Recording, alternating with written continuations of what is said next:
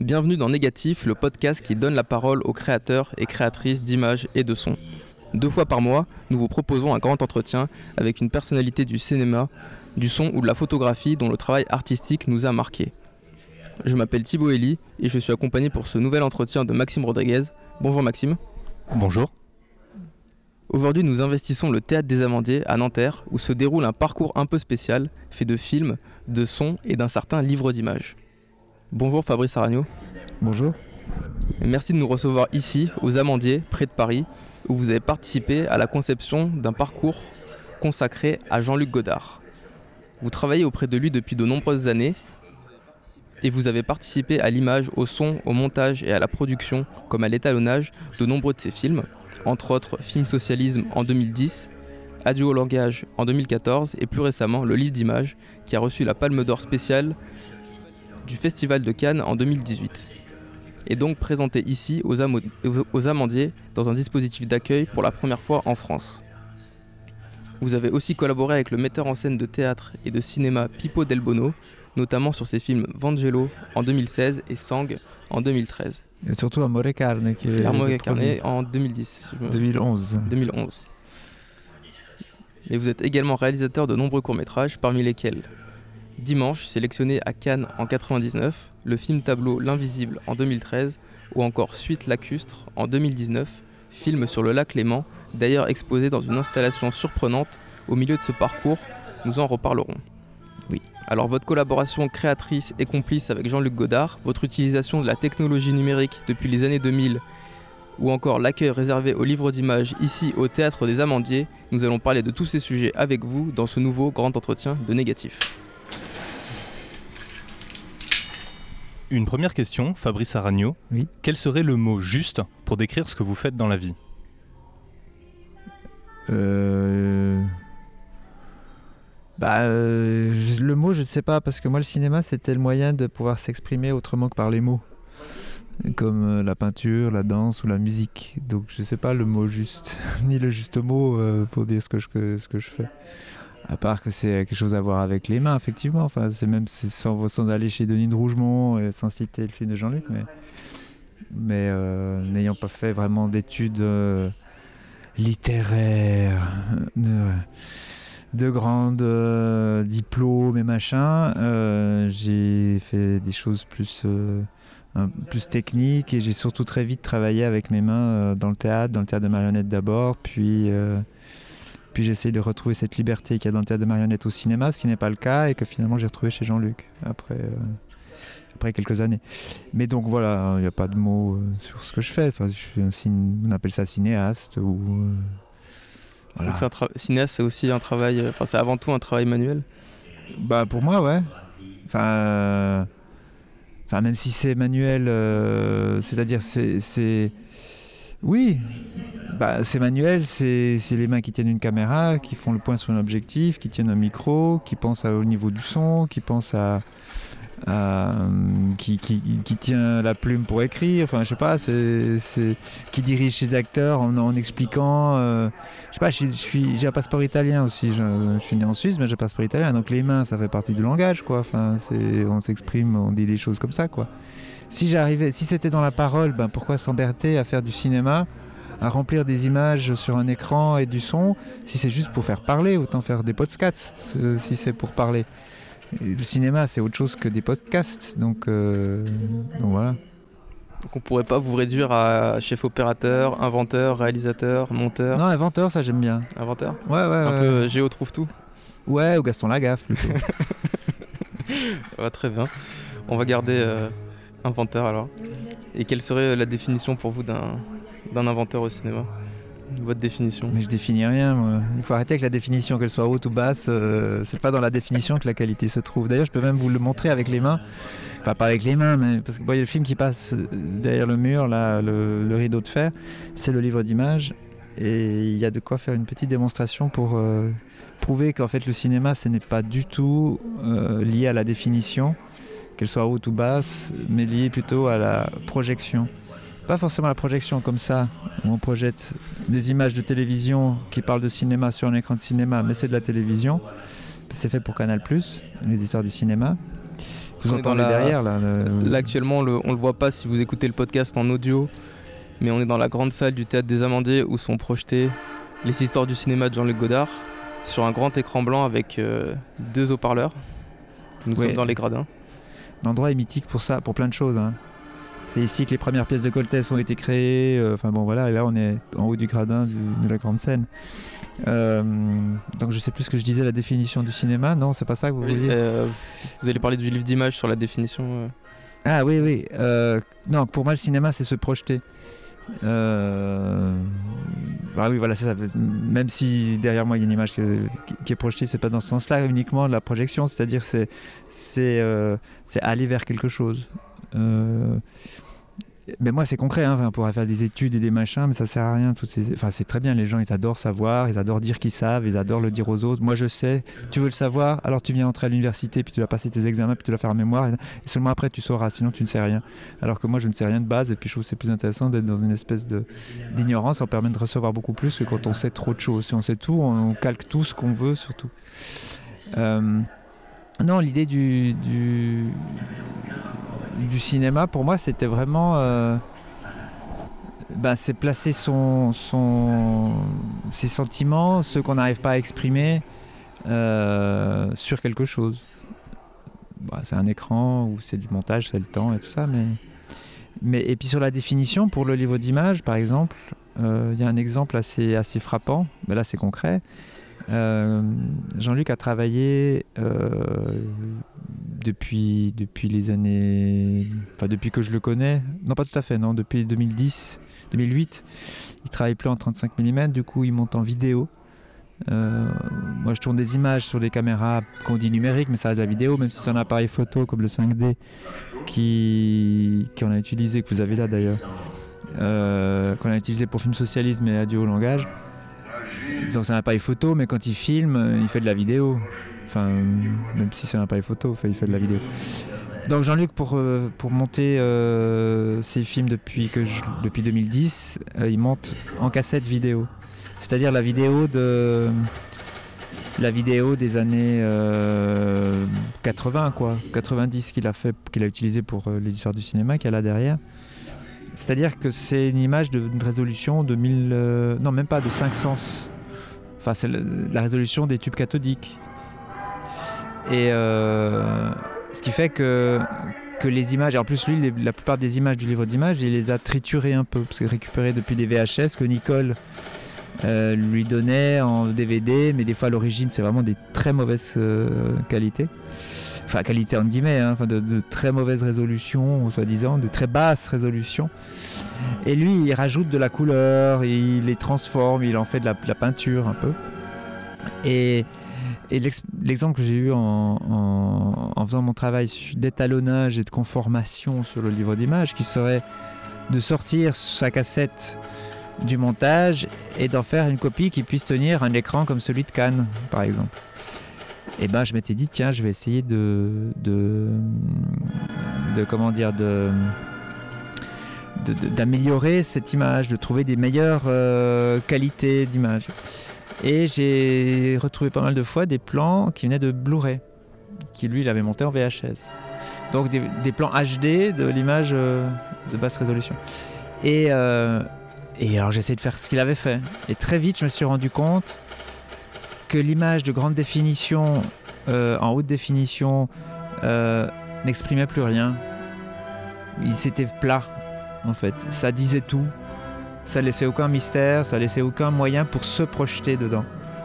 Et le cinéma, c'est ce qui est intéressant au cinéma, c'est justement ça. Ce que je disais tout à l'heure, se projeter, mais ça veut dire que c'est pas immersif du tout. Pour moi, le cinéma, c'est l'inverse de l'immersion. L'immersion, ça voudrait dire se noyer dans quelque chose. Le- la réalité virtuelle, c'est l'inverse, c'est l'opposé du cinéma, c'est l'opposé de l'art, c'est l'opposé de la littérature, c'est l'opposé de tout, quoi. Parce que ce qu'il y a de fort dans un artiste, dans toutes les œuvres d'art, c'est juste de nous focaliser sur quelque chose de un détail qu'on n'aurait pas vu ou qu'on ne voit pas, ou c'est le détail de quelqu'un, etc. En poésie ou en, ou en, ou en fresque même euh, de la chapelle Sixtine, c'est un détail. C'est sur un, enfin, c'est pas le monde entier, c'est voilà. Donc le cinéma, c'est ça. Donc la, définition, elle est, ben voilà, je me suis rendu compte concrètement, mais non, avec les mains, avec, avec les mains dans les boutons d'étalonnage et de conformation sur l'ordinateur. Ouais, en, faisant en travaillant l'image de livre d'image, que, que la définition est l'opposé de, la projection, donc du cinéma. Et, le cinéma noir et blanc, ben, il porte beaucoup plus. Et le cinéma non parlant, même si Jean-Luc, il n'arrête pas de causer, il aimerait bien essayer de faire autre chose que de causer, mais il cause tout le temps, enfin, il y revient tout le temps même s'il il va dire que la langue n'est pas le langage, etc. Mais c'est des mots, des mots, mais bon, il parle tout le temps, on l'entend derrière, elle, ça n'arrête pas de causer. Mais, euh, euh, mais le cinéma, quand il était sonore avant d'être parlant, eh ben, c'est parce qu'il y a de la contrainte. C'est parce que l'image, elle est petite, on l'agrandit, mais ça coûte cher, donc on ne peut pas tourner tout ce qu'on veut on, doit mettre une optique, donc on filme juste l'actrice, ou on filme ses mains, ou l'acteur, ou on filme juste ses pieds, ou son truc, puis c'est le montage. Et puis après, c'est, justement ce qui n'est pas à l'image qui est intéressant au cinéma. C'est tout ce qu'on y projette, quoi. C'est tout ce qu'on y met, parce qu'en soi, euh, les plans. C'est pour ça que toutes les choses que j'ai faites pour Jean-Luc, ou pour ses films, plus que pour Jean-Luc, euh, ou soit le travail qu'on fait, quoi. Euh, en soi, c'est pas intéressant. Ce qui est intéressant, c'est ce qu'il en fait, c'est parce qu'il l'associe à quelque chose. Euh, les plans de mer, de vagues, de trucs, de 3D, c'est amusant parce que c'est. voilà. Mais ça devient quelque chose que quand Jean-Luc les, les associe à quelque chose d'autre. Ou ne les associe pas, enfin, fait une espèce de. Comment on appelle ça? Ouais, bon, le cadre si on veut, mais c'est un peu le. Ouais, circonscrire quelque chose de. Euh, enfin, sortir quelque chose de, de la masse, quoi. Aujourd'hui, il n'y a que de la masse partout. On est dans un espèce de trop-plein euh, partout. Quoi. Donc, euh, c'est normal, on est 10 milliards, ou je ne sais plus combien de milliards on est. Hein, 7. Euh, toujours 7, bon, ça va. Bientôt 8. Bientôt 8. Ben voilà, donc on est dans la masse, donc c'est bien difficile de, s'en extraire. Quoi. on va revenir sur le parcours qui est ici au Théâtre des Amandiers. Vous avez participé à la conception de cette peut-être, on peut dire, étonnante exposition sur et avec Jean-Luc Godard, intitulée Parcours livre d'images. Pendant trois week-ends est organisé un accueil du livre d'images, le dernier film de Jean-Luc Godard. Nous avons déjà parlé de la création et de l'accueil de cet objet cinématographique avec Nicole Brenez dans le quatrième épisode de l'émission, que vous pouvez retrouver sur notre site négatif.co. Le film n'a jamais été distribué, distribué, en salle de cinéma et les présentations officielles comme celle-ci, comme celles organisées ici, sont rares. En France, hein. Sinon, il a tourné dans le monde entier dans les salles de cinéma depuis l'année dernière. Mais en France, non. Mais en France, euh, non, parce que c'est un territoire que Jean-Luc souhaitait euh, garder un peu et préférait que le film n'existe que dans des, à des moments particuliers, de temps en temps, dans un endroit, puis un autre, puis après encore un autre, sur 5 ou 6 ans ou 10 ans. Sans, voilà, pas d'urgence quoi pour, euh, pour le sortir. Mais en salle de cinéma, il est sorti dans le monde entier sinon. À part la France, donc la Suisse et la Palestine.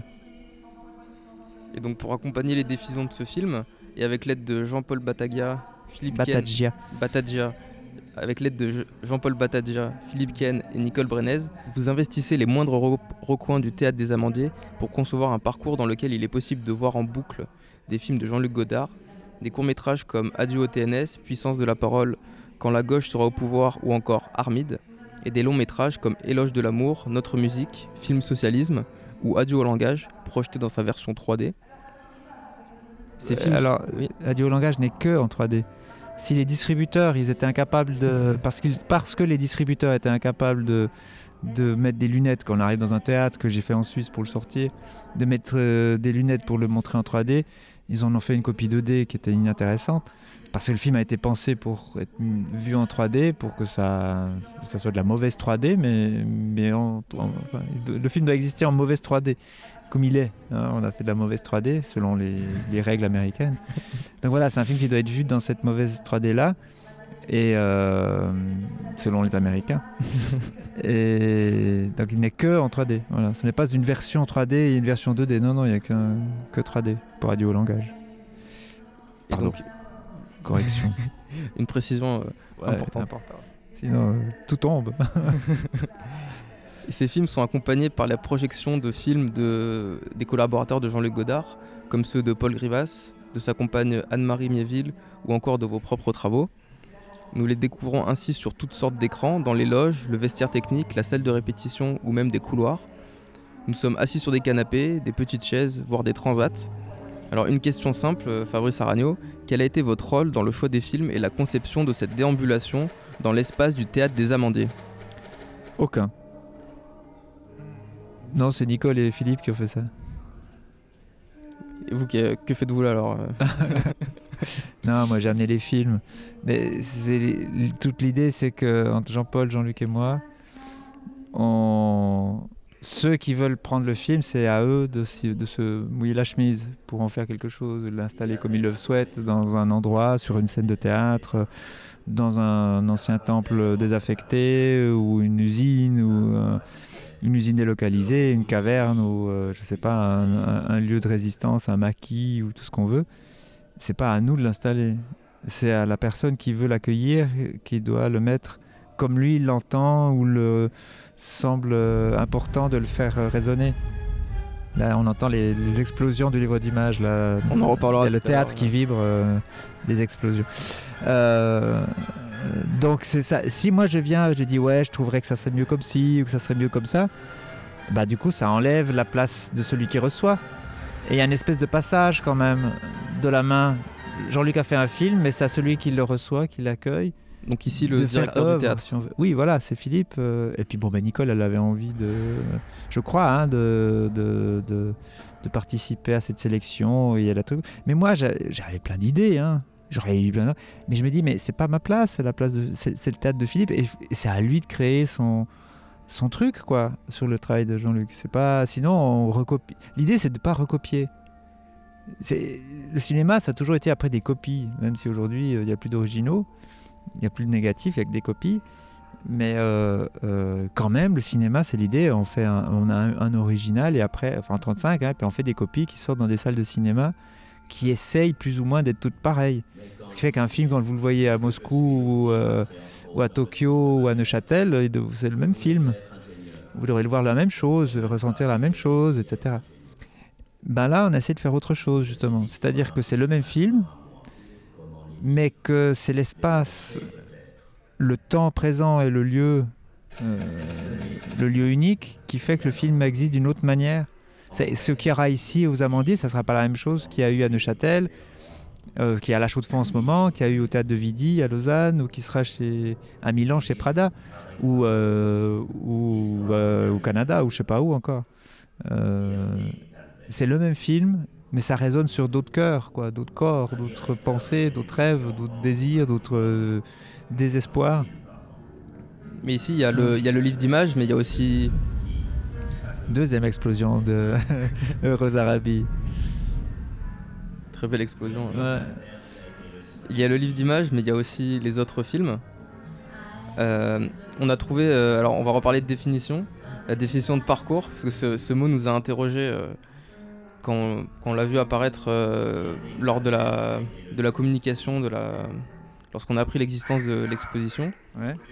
Il y a deux définitions qu'on a trouvées qui sont un peu différentes. Traverser de part en part, envahir, ou encore accomplir un trajet déterminé. Est-ce que ces définitions vous parlent? Bah non. Je le disais justement que je cherche pas les mots. C'est, c'est... euh, Après les mots, on s'y accroche et il n'y a plus d'image, quoi. Et alors on se dit, euh, après, si on se balade là-dedans et puis qu'on se dit, bah, tiens, je suis la première de vos définitions ou la deuxième de vos définitions, bah ça finit tout, quoi. C'est-à-dire, on suit votre définition, puis, on colle ça, euh, sur tout ce qu'on voit. Non, au contraire, je pense qu'il n'y a aucune des deux euh, qui n'est intéressante. Il faut juste y aller et puis percevoir ce qu'on ressent en tant que vous.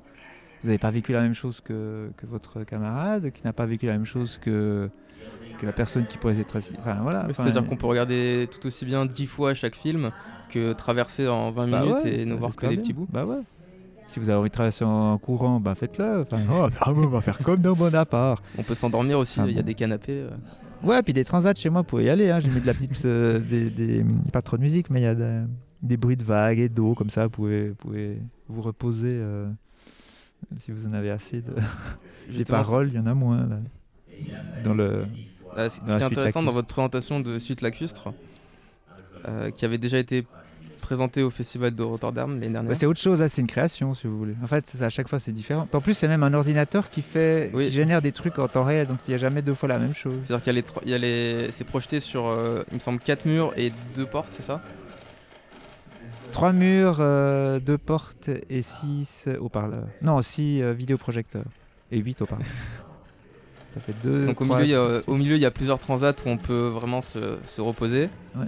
contempler cet objet. euh, alors est-ce qu'il est expérimental? Est-ce que c'est autre chose? Euh, Est-ce qu'on est-ce qu'on peut mettre un mot dessus? Euh, Il faut peut-être le, le vivre. Bah, je sais pas, moi je me disais, tiens, ça peut être amusant d'appeler ça tentative. Et Jean-Paul disait, mais non, c'est pas une tentative, c'est. Donc voilà, c'est encore les mots, quoi. Euh, Mais moi j'aime bien essayer de toute façon. J'aime pas finir les choses définitives, quoi. J'aime bien, j'aime bien la tentation quand même. Euh, je suis tenté par la tentation de, faire des tentatives. Euh, donc euh, il y a quelque chose évidemment de l'expériment. Parce que ce qu'il fait, a priori, c'est des associations qu'il ne peut pas refaire deux fois en 3-4 heures. À 3-4 heures de, distance. Donc, euh, En fait, on voit euh, au fond de la salle, il y a un ordinateur, Notre ordinateur, où il y a lo- l'interface du logiciel Isadora, Ouais. qui sont les coulisses de la, la création, en tout cas ce qu'on peut en voir. c'est des algorithmes graphiques. Jean-Luc disait dans les années 4, 70 même. Je dis 70 hein, parce que si on parle on est avec un Suisse, euh, donc on, a- on peut se permettre un peu de faire le retour de Napoléon dans l'autre sens, qu'on va dire 70. D'ailleurs, peut-être que Napoléon disait, disait 70, hein, j'en sais rien. Enfin bref. Euh, euh, Qu'est-ce que je disais dans les années 70 Je Oui, euh, à propos 70. de, euh, de l'interface de l'ordinateur. Ah oui, oui, Jean-Luc, dans les années 70, il avait écrit tout un texte. Je ne suis pas une machine, je suis une machine, etc. Puis il avait, il avait même développé une, une espèce de de- d'idée qu'il pourrait y avoir une machine cybernético-cinématographique. Une collaboration homme-machine. Ouais, je sais pas, mais enfin bon, voilà, c'est rigolo. Enfin là, c'est des algorithmes, euh, c'est un ordinateur qui, par différents algorithmes graphiques, euh, propose des. des euh, Génération aléatoire. euh. Ouais, voilà, un montage aléatoire. Voilà. Mais là, c'est vrai que c'est sur trois murs, six, project six vidéoprojecteurs et, et deux portes. Mais euh, enfin, voilà, c'est qui est, c'est que ce que ça exprime, moi j'essaie de le définir, mais je vais pas trop le dire. Et c'est à chacun de d'y aller. C'est autour de, évidemment de la perte, quoi. Enfin, il y a un truc euh, de La perte de comme contrôle aussi euh, que vous avez. Comme La perte de contrôle créatif que vous avez. Non, eu, non, euh, non, non. Non, la perte comme l'eau, c'est vous n'allez pas la tenir. L'eau, c'est un fluide. Les choses, elles, elles fuient. Le temps fuit. Euh, on peut pas parler de, du lac sans parler du temps. Euh, donc voilà, c'est autour de la perte. euh, et de voilà, bon, voilà, c'est un homme, une femme et, et la perte. La perte, c'est même le prénom d'un enfant qui apparaît de temps en temps. C'est aussi le temps, quoi. Enfin, donc il y, a des- il y a des moments de, avec des des espèces de souvenirs d'enfance. euh, Il y, a, une compétition de, voile. On est sur le lac avec des bateaux. euh, euh, il y a cette compétition naturelle qu'on a, pas naturelle, mais enfin de la société. Et un homme, une femme, et, et cette chose qui, ouais, qui passe, qui perd, qui est perdu, le temps, ou ce qui est entre eux, mais pas vraiment, ou ce qui est né de d'entre eux qui a disparu et voilà enfin, autour de, de la perte. Et puis comme vous êtes là et puis que vous voyez des choses bah, quelque chose de nouveau réapparaît. Entre chaque euh, euh, séquence ou scène ou plan ou moment apparaît quelque chose. Donc c'est la c'est à la fois la perte de ce qui était au préalable et c'est la naissance de quelque chose du présent du temps présent. Un peu la même chose que de présenter les films dans des lieux différents. C'est-à-dire qu'on n'est pas ah on voit le film qu'il a fait en 2018 non ça se passe ici et maintenant donc c'est la- c'est une recréation dans le présent et dans, dans le soi nous-mêmes là. Dans ce lieu. Pas- Dans ce, ouais, le lieu, mais dans notre corps présent quoi. Donc si, si vrai que si le son est fort chez Godard, ben moi je le comprends aussi comme ça, c'est que ça nous ceint. Euh, il- quand Jean-Luc parle autour de nous, ça nous, c'est pas qu'il nous, c'est pas immersif, c'est plutôt qu'au contraire ça nous constitue, ça nous montre nos, nos frontières, ça nous considère. Euh, le son autour, le son qui est un peu euh, entourant quoi. Parce dans que le dans livre le, le livre d'image, il est présenté avec un dispositif sonore avec 8 enceintes. Ouais. Ce qu'on appelle euh, 7.1. Alors vous, vous avez, vous avez donc euh, conçu Ouais ça, la ouais voilà dont- voilà. la manière technique dont ça a été euh, Oui ça. présenté. Ouais. Mais c'était. euh, c'est- Il y a plein de gens qui font des études, euh, qui étudient, qui adorent étudier euh, tout ce qui a été fait, et puis plutôt que de faire eux-mêmes des trucs. euh, enfin bon, c'est comme ça. Mais là, par exemple, le 7.1, c'est pas qu'au départ, il disait je veux faire un son comme ci, comme ça. Avec Jean-Luc, j'ai toujours eu le sentiment que. C'est moi, hein, après ça, je ne fais que. Moi, je ne sais rien, hein, je ne fais que de partager ce que je ressens. hein. Il y a des gens qui savent tout, qui ont écrit euh, plein de livres, euh, plein de thèses, euh, plein d'analyses sur tout ce qu'il a pu faire, tout ce que font les autres. Moi, moi je ne peux que partager ce que je ressens. Et, euh, et ben justement, pour le, le 7 points chez, chez, dans le livre d'images, ça s'est fait tout simplement. Ça a commencé par du 2-0. Le 2-0, c'est donc Deux enceintes. deux haut-parleurs. Ouais, on dit 2-0, mais enfin c'est deux quoi, stéréo, mais enfin bon, c'est deux plus que stéréo, parce que c'est deux séparés, c'est un et un. Et parce que la, machine de montage de Jean-Luc, la vidéo des années 80 sur laquelle il, il travaille, qui aujourd'hui numérique, c'est des cassettes, hein, mais c'est numérique. C'est des cassettes, hein, donc c'est pas pas un ordinateur, hein, c'est sur cassette. Euh, ben, les magnétoscopes, ils n'ont que deux pistes audio. Et Jean-Luc, il a deux haut-parleurs avec un ampli à deux voix. Ce qui fait que la piste 1 va sur l'eau-parleur de gauche, la piste 2 sur l'eau-parleur de droite. Troisième explosion du livre d'images. Et euh, ce qui fait que quand il monte, il fait sa copie de travail si on veut, hein, c'est-à-dire la, la copie brute. Euh, et ben, il met, s'il veut mettre une musique, ben, il met les, sur les deux voix depuis le CD. Et puis s'il veut rajouter une voix, ben, il enlève une des deux voix pour mettre la voix, pour avoir à la fois la musique et la voix. Et, euh, et du coup, comme chaque haut-parleur est branché sur une des deux pistes, ben, ça vous sépare le son. Vous avez à gauche la voix, à droite la musique, et au centre l'image. Et comme chez Jean-Luc, ben, c'est assez petit, mais du coup l'espace entre les, haut-parleurs, enfin comme c'est pas très profond, donc les haut-parleurs, mis, ils sont, ils étaient bien de côté euh, par rapport à l'écran. Euh, eh ben, on a un rapport très écarté par rapport aux deux haut-parleurs, vu que c'est pas très grand. Et euh, du coup, on a une belle séparation entre les deux sons et l'image. Et le film ne devait pas voyager autrement que dans un dispositif comme ça. Jean-Luc disait, mais il y a des films, euh, des films de- d'orchestre symphonique euh, ou, ou pas polyphonique, euh, philharmonique, euh, ou avec le chœur et tout, des grands films, machin, voilà. Et lui, il fait plutôt un film comme de la musique de chambre, Vous la musique de chambre, quoi. enfin un film de chambre, quoi, un film à, à très peu d'instruments. A priori deux instruments, trois, enfin voilà, c'est un trio, euh, une image et deux, et deux haut-parleurs, deux sons. Et, euh, et comme en Suisse, on a repris la production en Suisse en début de l'année 2018, que moi j'ai pris, j'ai repris, j'ai une petite société qui s'appelle, enfin j'ai, non, nous avons, parce que c'est un collectif, euh, c'est une association de, réalisateurs euh, qui produisons nos qui de produire nos projets. Enfin, on les produit comme des paysans produisent des, patates, hein, euh, des pro- producteurs euh, consommateurs, quoi. Enfin, on est, plutôt dans ce genre-là. On n'est pas des producteurs à la chemise blanche qui, hein. mais bon, on a les mains dedans, quoi. Donc on fait les choses. Enfin, on essaye de les faire. Et moi, j'ai essayé de trouver de l'argent pour euh, le film de Jean-Luc. Et j'ai demandé à l'Office fédéral de la culture qui a refusé parce qu'il trouvait que c'était pas du cinéma, que c'était pas intéressant, que ça donnait pas euh, lieu à donner de l'argent, parce qu'il n'y a aucun public qui allait s'y intéresser, euh, etc. Et entre-temps, le directeur du Festival de Cannes, Thierry Frémaux, était venu voir le film chez Jean-Luc. Et avant que je ne sache que Berne, que l'Office fédéral de la culture à Berne euh, refuse le film, euh, il- donc Thierry Frémaux était venu voir le film et il a dit tout de suite, euh, après le. C'est pas une projection, c'était sur un écran de télé, alors je sais pas comment dire, après la, séance ou la vision du film, télévision, voilà, la vision du film, il a dit je le prends à Cannes. Et Jean-Luc a dit non, désolé, c'est pas un film pour une salle de cinéma, pour être projeté. C'est dans un dispositif comme ça. euh, Parce qu'à Cannes, il faut dire que l'écran est gigantesque. Oui, voilà, c'est la plus grande salle au monde. Euh, donc bon, voilà, donc elle a dit non. Et puis bon, ben voilà, c'était fini. Enfin, on, voilà, on pensait plus à Cannes. Une semaine après, je reçois la réponse euh, négative de, de l'Office fédéral de la culture qui dit non, pas d'argent.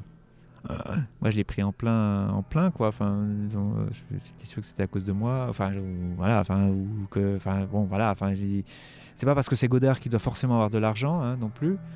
Mais là, je trouvais un peu gros, quoi. On demandait pas beaucoup. Et puis, les critiques étaient vraiment. Mais bon, je l'ai pris en plein. Puis je me dis, bon, ben voilà, c'est comme ça. Et, euh, je suis allé chez Jean-Luc le jour même où j'avais reçu euh, cette, mauvaise nouvelle. Et puis Jean-Luc dit, ah bon, ben c'est pas grave, ouais, je, bon. Quatrième explosion du livre d'images. Euh, et, et le soir, il envoie, ou le lendemain matin, très tôt, il envoie un email qui, dont je reçois la copie euh, à Thierry Frémaux, demandant à Thierry Frémaux si jamais il restait une petite place au festival, euh, bah, pourquoi pas, ça peut être intéressant d'y aller, ça permettrait un peu de trouver des sous, de débloquer des trucs. Et du coup, euh, Thierry Frémaux a répondu très vite Ah bon, très bien, ok, ben, très bien, je, le prends en sélection. Enfin, on ne savait pas dans quelle section il allait être. Mais il dit Ok, très bien, je le prends. Donc, ok, le film sera à Cannes. Et ça, c'était en février-mars 2018. Du coup, après, il dit bon, bah, qu'est-ce qu'on fait? On a un film qui tient sur un téléviseur. Les téléviseurs, euh, ces écrans plats, ils ont des réglages très particuliers. Enfin, que Jean-Luc, pas très particulier, non, en fait, c'est tous les téléviseurs sont comme ça. Mais Jean-Luc n'utilise pas les réglages cinéma ou euh, euh, naturel, comme ça. Il met dynamique c'est un peu genre sport ou jeu quoi mais enfin c'est des pré-réglages qui, qui sont les, les, ouais, les noirs sont bien noirs les couleurs sont très vives la luminosité aussi enfin voilà ça et ça refroidit un peu l'image aussi, elle est moins chaudasse, elle est plus froide.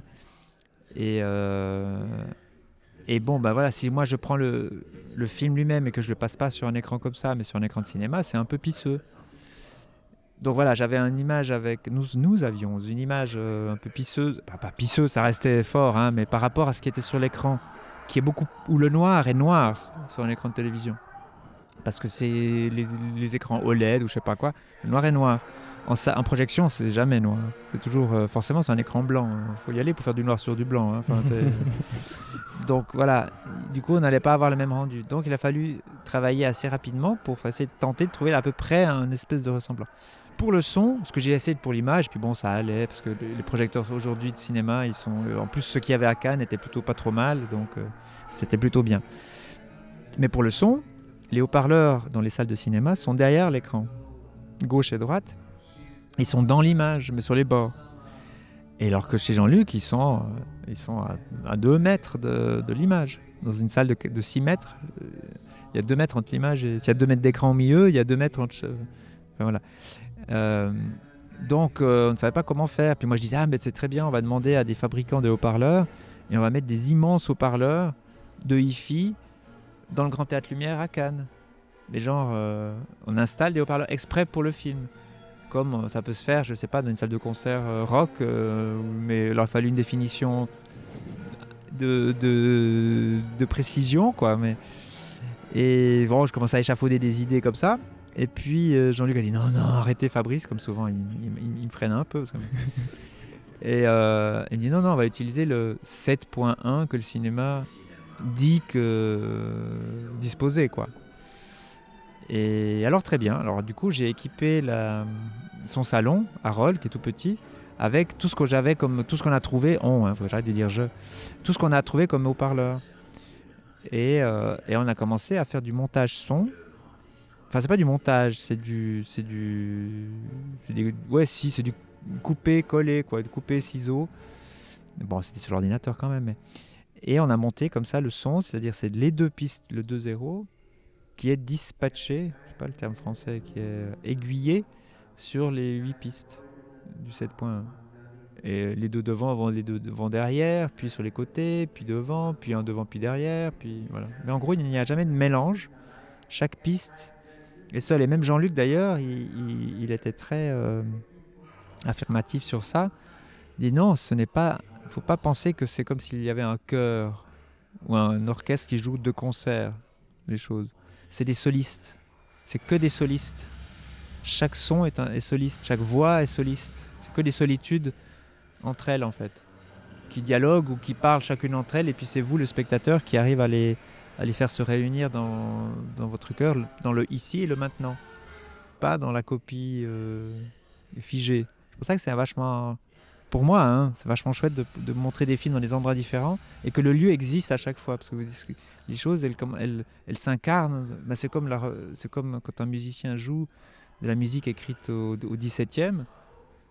Moi, j'ai de la peine à lire la, musique. Je sais pas si vous arrivez à lire des partitions, mais c'est un espèce de, de code euh, plus compliqué qu'un code d'ordinateur. Enfin, c'est, c'est, je sais pas, le cercle du printemps, quand vous voyez la partition du cercle du printemps, c'est ou de chez ou jeu de Debussy par exemple, je ne comprends rien quoi. Enfin, je sais pas ce que c'est.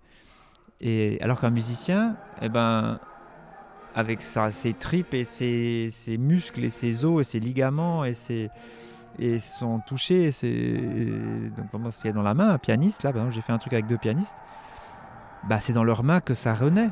Et ça renaît parce que ça résonne dans une salle et elles le jouent bien ou pas bien. Et si elles le jouent pas bien, si elles le sentent pas, si pas, et ben il se passe rien. Et puis si elles le sentent, voilà, c'est l'ici et le maintenant, le vivant quoi. Euh, donc c'est le cinéma, on dit que c'est peut-être un truc mort, parce qu'on dit il y a les arts vivants et puis il y a le cinéma. Ben pour moi le vivant dans le cinéma c'est le public, alors il faudrait lui donner la vie au public. Alors de montrer le film dans des endroits comme en dehors des salles de cinéma, ce film-là, hein, moi j'aime bien les salles de cinéma, hein, mais ce film-là je trouve intéressant parce que ça le rend vivant, parce qu'on considère le vivant du, spectateur. En tout cas moi, moi je me projette dans cette idée-là. Jamais Jean-Luc nous dit des trucs comme ça, hein, c'est moi qui me projette, encore une fois je me projette. Voilà, projection au cinéma. Et là, c'est un lieu euh, exceptionnel. C'est euh, la scène du théâtre. Ouais, c'est à la place des.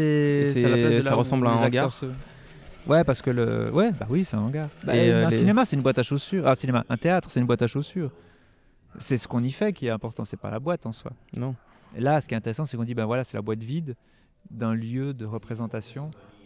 euh, et on y présente le livre d'images dans un lieu de représentation. Vous le suspendez.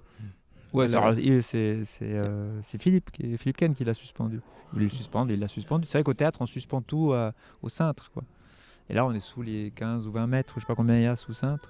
Là, il, est- Euh, il flotte voilà. presque. Il est euh, le livre d'image là, le- à la fois la télévision et les huit haut-parleurs. Ouais, Ils sont pas, ils reposent pas sur le sol. Ils sont vraiment suspendus. euh, ouais. ouais. ouais, Quelque chose de mystique.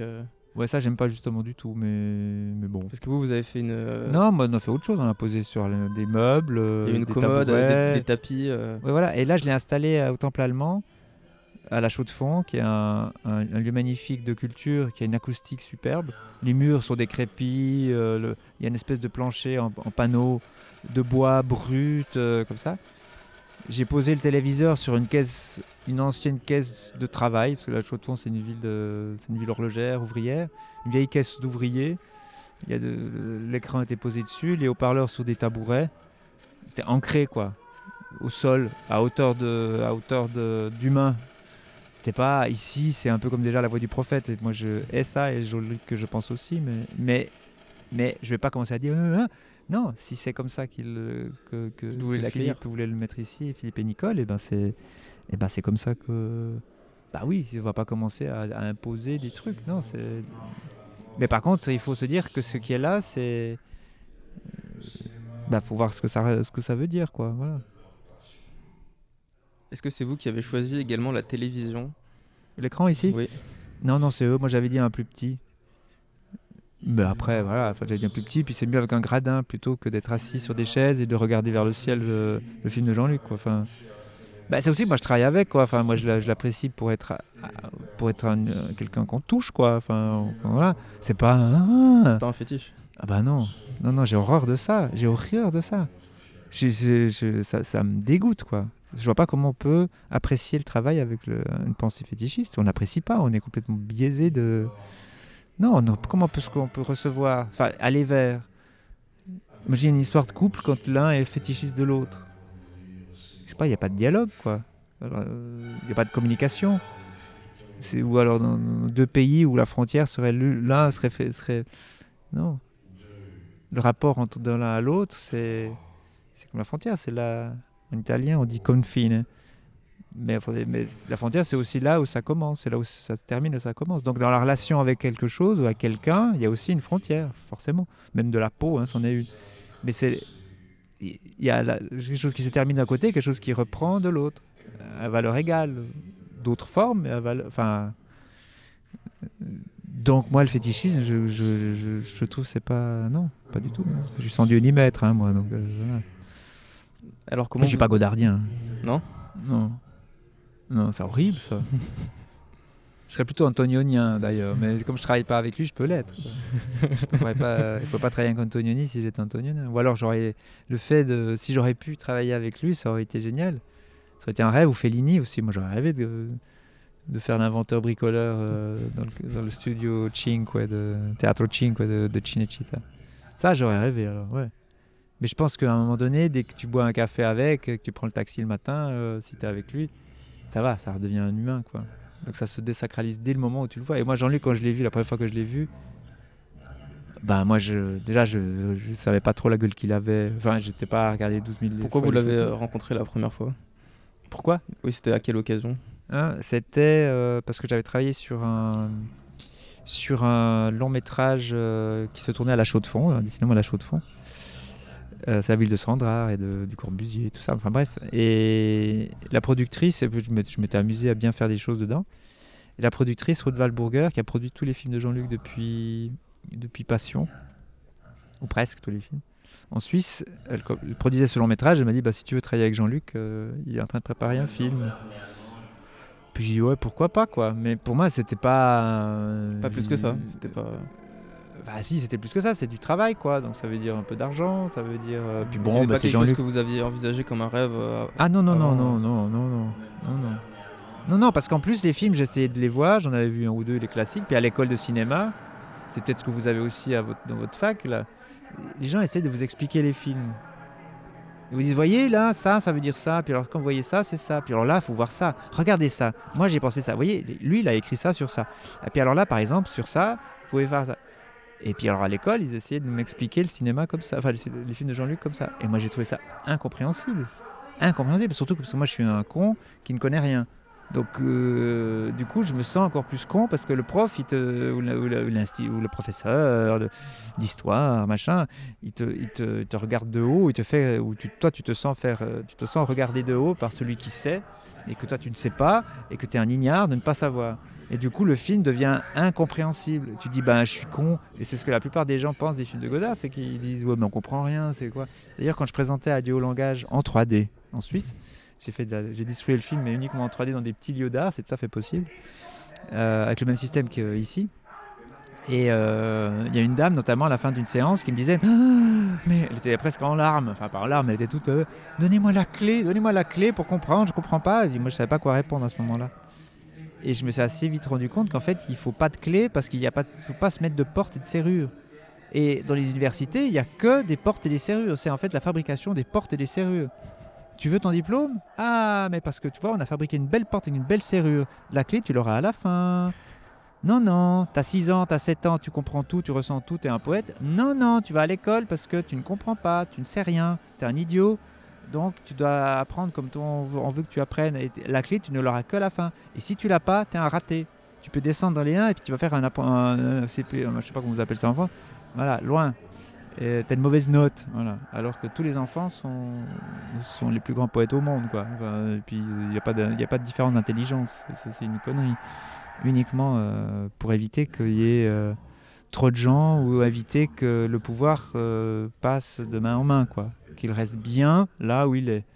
Tout ça, c'est une question de pouvoir, le- l'université, tout ça. Donc, moi, Jean-Luc Godard, je ne l'appréciais pas parce que son travail, parce que personne ne me l'avait amené. Et, bah d'ailleurs, justement, quand j'ai eu un rendez-vous avec Jean-Luc, il m'a laissé un message sur mon répondeur. Alors là, je me suis dit, oulala, parce que moi je suis un petit con, donc je me suis dit, oulala, qu'est-ce que je vais faire pour. euh, il va sûrement me passer à l'examen, lui. Parce que plein de gens me disaient, Godard, tu verras, il a un caractère ignoble, il- il engueule ses techniciens, il est super difficile. euh, puis d'ailleurs, même sur le tournage de Johnny Hallyday, euh, il, insulte son chef-op, machin, tout ça. Moi je dis, bon, bah, ça va être horrible, quoi. Il va me passer à l'examen. Moi qui connais pas son travail, ou peu, ou bon voilà. J'ai pris 3-4 films euh, à la médiathèque et j'ai essayé de, les comprendre, tu vois, de les comprendre comme les, ce que je pensais que ça devait, enfin par l'explication, quoi. Et, je m'endormais dessus, quoi. Éloge de l'amour, j'ai dormi quatre fois dessus, euh, je comprenais rien. Et les heures avançaient, il fallait que j'aille le voir, Jean-Luc. Et, puis ben, j'y suis allé, je me disais, bon, ben, il, va me, il trucider. Euh, on vit qu'une fois, j'avais pas d'enfant à l'époque, donc euh, c'est pas grave, hein, si jamais. Donc j'y suis allé un dimanche matin un peu pluvieux, comme ça. Et puis, euh, et puis quand je l'ai vu, alors il y a une petite mise en place quand tu arrives. hein. Enfin, tu pouvais, celui qui est fétichiste, il pouvait se trembler parce qu'il y avait un long couloir, euh, juste dans le début de son atelier avec des caméras à droite et à gauche, toute la littérature à droite, euh, ou euh, droite et la gauche sont inversées. Et puis au fond une silhouette, et puis l'odeur du cigare. Et là j'ai fait la photo pour la couverture des cahiers du cinéma. Mais tout le monde tripe sur ce cigare, quoi. Moi, je trouvais ça rigolo, qui ressemble un peu au Che ou à Castro, quoi. Bon. C'est le numéro euh, où Jean-Luc Godard a fait une, une interview avec les cahiers, Ouais, voilà, c'est octobre le- 2019. qui sort là maintenant, là. Et euh, elle est affichée en grand dans le hall Ouais, du voilà. théâtre. Je trouve ça rigolo, on dirait euh, le Che, quoi. Puis en plus, il y a- bref, l'odeur du cigare en plein. Et puis d'un coup, quand j'ouvre la porte de son bureau, enfin où il est là, bah, je vois juste un petit bonhomme, quoi, assis à une table, et puis bonjour. Voilà. Enfin, mm, bah, comment on veut pas être fétichiste d'un petit bonhomme assis à une table Enfin, je vois pas le, je vois pas le trip, je vois pas ce qui, je vois pas l'intérêt, quoi. Euh, D'admirer, euh, faut admirer des œuvres, admirer le paysage, mais pas admirer des gens. Enfin, je sais pas. Enfin, si, les personnes que tu as, dans lesquelles tu es amoureux et tes enfants. Mais c'est une fierté, c'est pas la même chose, quoi. Non, le fétichisme, je trouve ça, je trouve ça ignoble. Enfin, voilà. Et c'est aussi d'ailleurs, ah oui, voilà, non, pour, dans l'idée de comment comprendre un film de Jean-Luc Godard, ben, bah, du coup, euh, je l'ai tenu en ayant mis les mains dedans, petit à petit, en ayant vu l'homme, euh, la personne, Jean-Luc et pas Godard. Bah, petit à petit, on, on voit, on voit le type qui, qui travaille. Et par exemple, l'affiche de film socialiste, je sais pas si vous l'aviez vu, c'est tout noir. Euh, voilà. J'avais fait une proposition, Jean-Luc avait fait des, des propositions de collage, de trucs. Moi, j'avais trouvé ça assez touchant parce que c'est un des cartons du film euh, où il avait écrit film socialisme il avait une titreuse vidéo à l'époque. Et il y avait comme des couches. Il avait mis JLG. Il y avait film en rouge dessus, JLG un peu dessous, et encore dessous, socialisme. C'est un peu comme s'il était en sandwich entre film et socialisme, en rouge, et lui en blanc au milieu. Et c'est vraiment le sentiment que j'avais. C'est comme s'il était pris par son film. Mais pris, pris, quoi. Enfin, pris euh, euh, dans les tenailles, quoi, de l'œuvre qu'il est en train de faire. Et j'avais trouvé ça très touchant. Du coup, je me dis, bon, bah, comme affiche, bah, je mettrais bien ça, où on voit Jean-Luc pris dans film socialisme. Mais... Et il est, eh ben, il est comme ça pour chacun de ses travaux. C'est un artiste, donc tous les artistes sont pris en tenaille par leur œuvre, quoi. Enfin, ils ne fait pas les choses. euh, Si Azanavicius, cet imbécile, il fait des choses comme ça, mais. Un film sur Godard. Ouais, enfin, ça, je trouve ça naze. Justement, c'est une espèce de, de jeu du fétiche. euh, mais euh, enfin, bon, bref. Enfin, bon, c'est le monde d'aujourd'hui, il est comme ça. Enfin, c'est un imbécile, désolé s'il l'entend, mais, mais euh, c'est le monde qui est comme ça, donc et- qui permet à, au penchant euh, un, peu, un peu bête de chacun de s'exprimer, parce que le monde penche dans ce sens-là. C'est une espèce de rampe vers, le, vers la bêtise, quoi, qui est un peu facile. Mais surtout, elle est économique, parce que comme ça, on peut en bas de la pente, on récolte les sous. quoi. C'est, c'est comme les, ces machines à sous euh, qui poussent des pièces de monnaie qu'il y a dans le film socialiste, dans le film de Paul Grivas. On voit des, des machines, des trucs. Voilà, c'est ça euh, la bêtise d'aujourd'hui. En, une longue rampe pour, nous, pour récolter le pognon en bas. Et euh, donc voilà. Je ne sais plus ce que je disais avec tout ça. Vous n'allez rien en faire, tout mon blabla. Et sur, Mais euh, euh, bah, je dis que le cinéma, c'est bien parce qu'il n'y a pas de parole. je me- Mais sur euh, Film Socialisme, il y a un film euh, euh, connexe à Film Socialisme, c'est celui de Paul Grivas, Film Ouais. Catastrophe, qui est présenté dans le parcours, dans la salle de ping-pong. C'est un film qui est entre le making-of et la boîte à outils, la boîte à cinéma, l'usine, pour comprendre comment était fait. Non, ce que je voulais dire, justement, pour comprendre. Peut-être pour vous, ça vous permet de comprendre. Moi, je ne sais pas ce que ça permet de comprendre le film. Mais la meilleure manière de comprendre, quand vous... la meilleure manière que vous avez de comprendre quelqu'un, vous n'avez pas d'enfant, vous êtes encore jeune. Mais la meilleure manière de comprendre son enfant, c'est de le prendre dans ses bras. D'ailleurs, la première rencontre, surtout en tant que père, c'est à l'accouchement. Donc bon, c'est par la main, quoi. Ça communique par la main. Il y a le regard, on se regarde avec le, les petites choses qui est sorties, qui, qui, qui, qui ouvrent les yeux, tout ça. Et puis très vite, c'est le doigt qui, qui, touche la peau. Enfin bon, il y a la main, quoi. Enfin, y a... Donc voilà, c'est là qu'on comprend. C'est prendre avec, quoi. C'est comprendre. Hein. Euh, comprender, je crois, le latin, il pourrait analyser. Euh, donc comprendre un film de Jean-Luc Godard, c'est comme ça. C'est en prenant, avec ses bras. Pas avec euh, du papier et du texte. Non, avec, avec ses bras. Donc petit à petit. C'est pas. puis une fois que vous en avez un pris un dans vos bras, euh, ben, un deuxième, puis un troisième, puis, puis du coup, ben, c'est une manière de. une espèce de chorégraphie comme ça que vous comprenez, quoi. Enfin, que du coup, vous pouvez. Ça vous est familier, quoi. Enfin, c'est un peu comme un couple ou. Je sais pas, un pas de deux, quoi. Et que comme ça qu'on peut ressentir un film, c'est en faisant un pas de deux avec le film. Enfin, je sais pas, enfin, de. C'est, donc, c'est l'opposé d'immersion, qui serait qu'il y a une victime qui est le spectateur et qu'il y a un bourreau qui est celui qui, te balance la purée. Euh, Donc voilà, c'est un, un rapport à deux, quoi. C'est, bah, comme la peinture, enfin, je sais pas, ou la musique. Enfin, vous, pouvez pas. La musique, c'est parce que vous y êtes euh, ému que vous y allez vers. Si je sais pas, les, je sais plus quels animaux ils supportent pas le grincement des violons. C'est pas, c'est pas inné en soi. Bon, après- il y a d'autres, il y a les plantes qui aiment le Beethoven pour euh, le raisin, il aime bien Beethoven, quoi. Mais, mais, euh, enfin, je sais pas, il y a un truc, c'est à, à deux, quoi. C'est à deux au début, c'est le type qui fait la chose, qui essaie de la, de la sortir de son, son, son cœur, corps, tout ça, pour en faire, pour l'ex- se l'extraire, et puis après, bah, vous, vous, réunissez avec cette excroissance, euh, cette on dirait du Artaud là, cet excrément d'artiste, et puis ça redevient une œuvre quand, euh, quand elle est reçue. En fait, ça devient une œuvre quand elle est reçue. S'il n'y a personne pour la regarder, ben, l'œuvre existe, mais elle n'est pas. Donc, euh, donc voilà l'œuvre. Tiens, ça c'est le, sac du printemps là derrière. Qui passe derrière nous on entend que Stravinsky a écrit. Euh, et le printemps, c'est pas, c'est pas, c'est pas des roses euh, et des petites fleurs. C'est, là où tout, se dégèle. C'est là où la Volga se dégèle euh, au printemps. Là, ça, c'est le sacre. Enfin bref. C'est la révolution aussi, peut-être le printemps? Ouais, mais le sacre du printemps, c'est au départ, ça a été fait en en 13, avant la révolution d'octobre. Et c'est révolutionnaire dans la forme musicale, dans la chorégraphie de Nijinsky aussi. Mais ça reprend des mythes, euh, des mythes euh, où on devrait sacrifier une jeune vierge pour que les, euh, plantations de l'année fonctionnent, enfin marchent bien, etc. Et Enfin bon, c'est. Voilà. Je sais pas pourquoi je parle de ça, non, parce qu'il y a la musique là derrière. Ça fait une petite parenthèse. Voilà, je sais pas ce que je disais encore. mais- Euh, Ouais, c'est encore le sacre. Tant, tant, tant.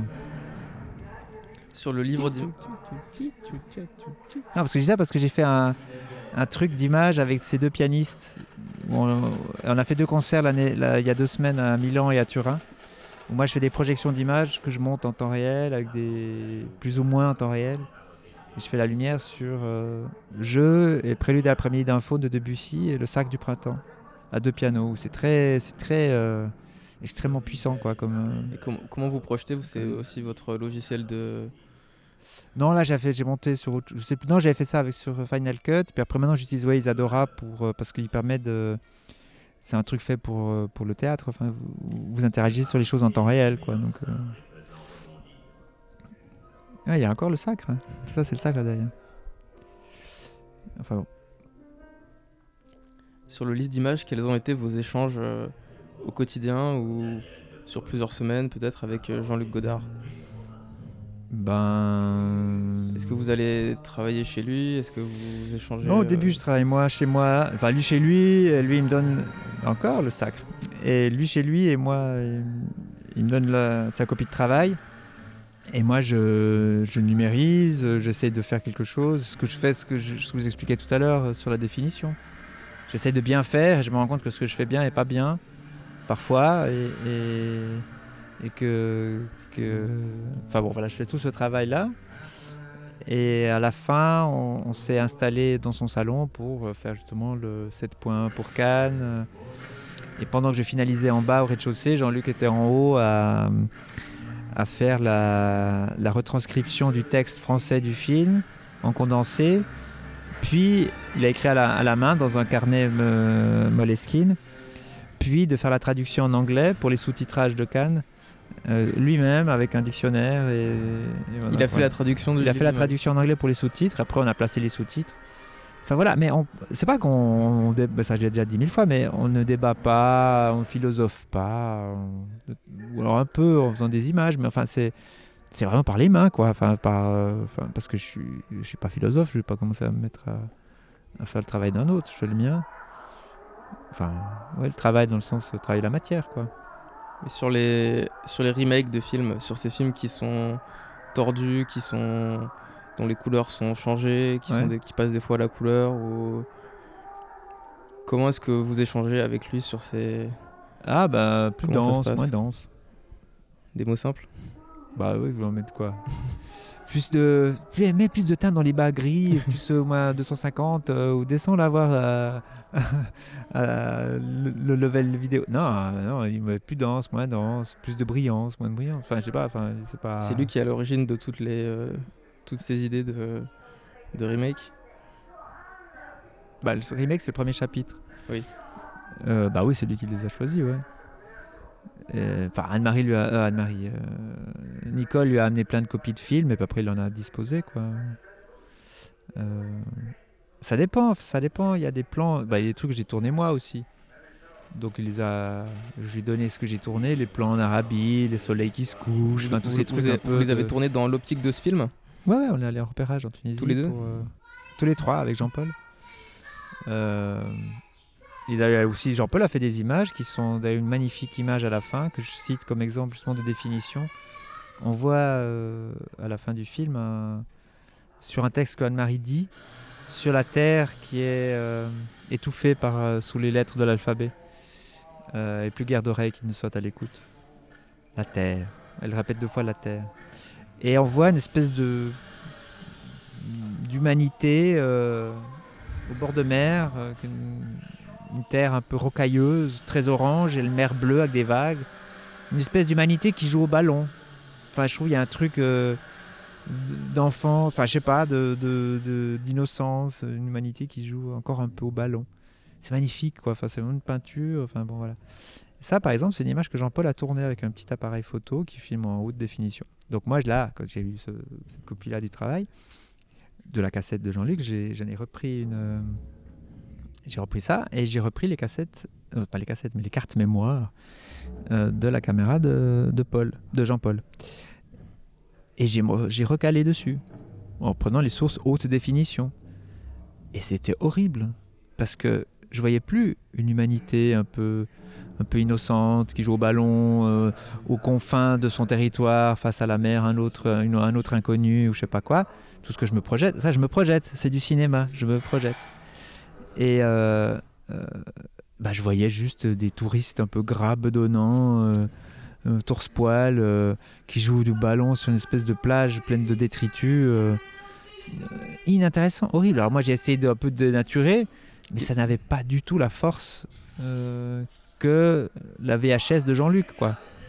Donc c'est vraiment une espèce de preuve que la définition n'a rien à voir avec la qualité d'une image et encore moins avec le cinéma.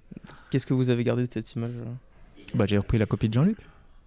Il y a un autre exemple au début du film que je cite souvent, c'est. Je cite souvent, gentiment, comme si j'étais un vieux con qui est professoral. Mais c'est bon, j'en parle souvent, enfin, c'est parce qu'elle me touche euh, au début du deuxième chapitre. Euh, les soirées de Saint-Pétersbourg. Tiens, ça, c'est l'international joué euh, à l'orgue au ralenti.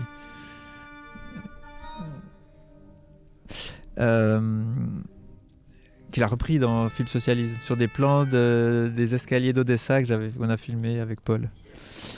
Euh, euh, Qu'est-ce que je disais? Je sais, Oui, au début du chapitre 2, euh, Les soirées de Saint-Pétersbourg, il y a un plan d'un film, peut-être les historiens du cinéma reconnaissent tout de suite que c'est Guerre et paix de Bondarchuk. Mais bon, on voit une espèce de. comme des fantômes qui avancent dans un espace très coloré, mais noir aussi, avec des silhouettes blanches cramées. Puis à un moment donné, on les sent un peu se déplacer dans une espèce de grand salon. Il y a, des, il y a une espèce de, de chandelier avec des bougies dans l'ombre. Mais ça, les couleurs. Et puis à un moment donné, même le signal vidéo, il décroche, quoi. Ça devient noir. Puis il y a des lignes horizontales. Bon, c'est magnifique. C'est- la cassette de Jean-Luc. Moi, là, j'ai essayé de faire mon bon, bon euh, technicien euh, qui suit euh, suisse et, et helvétique et précis. J'ai donc pris le Blu-ray de ce film Guerre de Mondarchuk, et puis, et puis bah, je l'ai recalé. Et là, pareil, quoi. C'était horrible. Tu vois, oui, bah, je voyais un film Hollywood, enfin pas hollywoodien, enfin soviétique, euh, à gros budget, euh, un peu comme Sissi, quoi. Puis, puis je dis, mais ça raconte rien. Ça dit rien. Ça fait juste un plan euh, d'un truc. Il y a quoi, trop d'informations. Ouais, ouais, ouais. Trop et pas assez, quoi. Enfin, du coup, trop qui fait qu'en fait, ça s'arrête là. Le trop, il n'y a pas de profondeur, quoi. Il n'y a rien. Et, donc, concrètement, là, alors il y a des gens qui, qui en faire des, qui en parlent, mais là, c'est vrai, c'est concret. Moins vous avez, plus vous pouvez mettre de profondeur. C'est pas Marx qui disait la, rareté Qui parlait de la rareté C'est important. Enfin, c'est ça, c'est la rareté. C'est important, la rareté. Voir un film aussi, c'est important la, la rareté. Non, tu cliques, tu le vois. Bah là, le fait de le voir aux amandiers, ben, tu dois venir là, il pleut, faut traverser le parc, c'est loin, c'est pas à Paris, gna gna gna. Ben, il y a une espèce de rareté pour aller vers. Et on, en revient après, on se dit, bon, bah voilà, on a vu cette chose, on est allé voir la chose. Euh, Voilà. C'est un peu comme, euh, vous savez, les, VHS avec le petit texte dit par Claude Berry, citant des propos de François Truffaut. Avant la VHS, je suis un cinéaste, un vidéaste, je sais plus quoi, un, un- fascinados de la, VH, de la, vidéo. C'est un peu con, quoi. Il faut aller voir les choses. euh, euh, faut aller vers, quoi. Et c'est aussi important, ça nous permet. C'est un, acte de résistance, là, Nicole, pour être contente. C'est un acte de résistance d'aller vers, de pas se laisser immerger. Sinon, on reste pantin chez soi, on regarde sa grande télé, qui c'est plus le petit écran maintenant, hein, c'est du 80, c'est la 8K bientôt à la maison. Et puis vous abreuvez très euh, sous, ouais, vous abre- vous êtes pas abreuvé, vous êtes euh. Euh, ouais, alors étouffé sous les, non pas les lettres de l'alphabet, mais sous les, sous les séries en tube euh, qui te restent accrochées parce qu'il y a, le suspense. Alors tu restes scotché à ta série, euh, tu regardes les quatre épisodes, euh, les quatre saisons d'un coup parce que ah, je veux savoir la fin, je veux savoir la fin. Puis on te triture comme c'est pas possible pour te pas le dire comment c'est la fin. Puis tu veux savoir comment c'est la fin. Puis t'attends la fin. Puis tu passes toute ta nuit à regarder ces conneries. Tu dis que c'est pas des conneries. Tu Ah, tu veux savoir, tu veux savoir. Arrive le truc, c'est fini. And so what? And so what? Qu'est-ce qui te reste? Rien. Mais rien. J'ai pas vu une seule série où il te reste quelque chose. Rien. À part d'avoir perdu 8 heures. Je sais pas. euh, Autant voir un film de. Juste le cinéaste philippin là, qui fait des films de 8 heures. Ouais, voilà, la Diaz. là au moins. euh, Tu sais que tu vas repartir avec quelque chose qui t'a nourri. Mais sur le moment, tu t'ennuies. Ça fait 10 heures qu'il pleut là, euh, sur ce plan avec de nuit sous un lampadaire, euh, ça va quoi. Mais tu peux te projeter, tu peux y aller quoi. C'est à toi. C'est beau quand un cinéaste ou qu'un artiste ou que n'importe qui te considère. Tu dis, t'es pas trop con. Je te considère. Et puis si tu veux pas, tu te tires, mais t'es pas obligé. Tandis qu'à la maison, on est obligé, on peut pas se tirer de la maison. On peut même plus éteindre. L'écran il est tellement grand, on peut même pas l'éteindre. Si, euh, ouais. Donc voilà. Sur les caméras numériques, depuis euh, que vous avez commencé à les utiliser, euh, justement, il y a de plus en plus d'informations, on cherche de plus en plus euh, une très haute résolution, de plus en plus de nuances dans les couleurs, dans les, dans les lumières, dans les ombres. Mm. Comment est-ce que vous vous positionnez? Comment est-ce que vous les utilisez, ces caméras Non, après, un outil, c'est un outil. Il faut Oui. juste les laisser où elles sont. On en fait ce qu'on veut. Est-ce qu'il faut du coup les tordre dans l'autre sens? Non, moi j'aime bien les tordre quand il faut les tordre. Mais euh, c'est pas obligé. hein. Enfin, il n'y a pas de règle, quoi. C'est pas de fétiche non plus, là. Ce qu'il y a de bien, moi j'ai acheté une petite Sony. J'en vois pour une nouvelle pour l'instant, mais pour l'instant elle me va. Une Sony A7S 2, 1 et 2. Ben, je mets mes vieilles optiques Leica dessus, euh, des, des Sumilux qui sont des années 80. J'ai même euh, des 35 Summicron euh, des années 70. Bah, à pleine ouverture, euh, c'est intéressant quoi. La nuit, euh, je sais pas, j'ai fait bah, Vangel, il y a depuis peu C'est des caméras qui sont très. euh, des appareils photo. Ouais, c'est un appareil photo, j'aime bien parce que comme je commence à. Je vieillis, hein, un vieux con bientôt. Qui permettent de hein. enfin de voir, euh, d'avoir d'une très Non, mais d'avoir surtout de voir plein de. Mais surtout qu'elles ont un viseur électronique qui est pas trop mauvais. Ce qui fait que je peux le porter à mon œil. Et là, je vois, parce que si je dois cadrer sur un petit écran, j'arrive plus à faire le. Cette, je, je suis. Ma, comment on appelle ça? Je suis. Comment on dit? Enfin, je vois moins bien net, quoi, de près. Donc voilà, de pouvoir porter le- la caméra à ton œil. Bon, déjà, c'est un peu plus euh, embrassé. Embrassé, vous voyez, je parle. C'est marrant. Fou, non, mais c'est plus simple, quoi. Tu faut faire le point avec ta caméra, tu la tiens vers toi, et puis tu fais partie du truc, quoi. T'es dans, dans ton machin. Et, euh, et voilà, mais si, si- et puis parce que j'ai pas d'argent pour m'acheter la grosse Ariflex.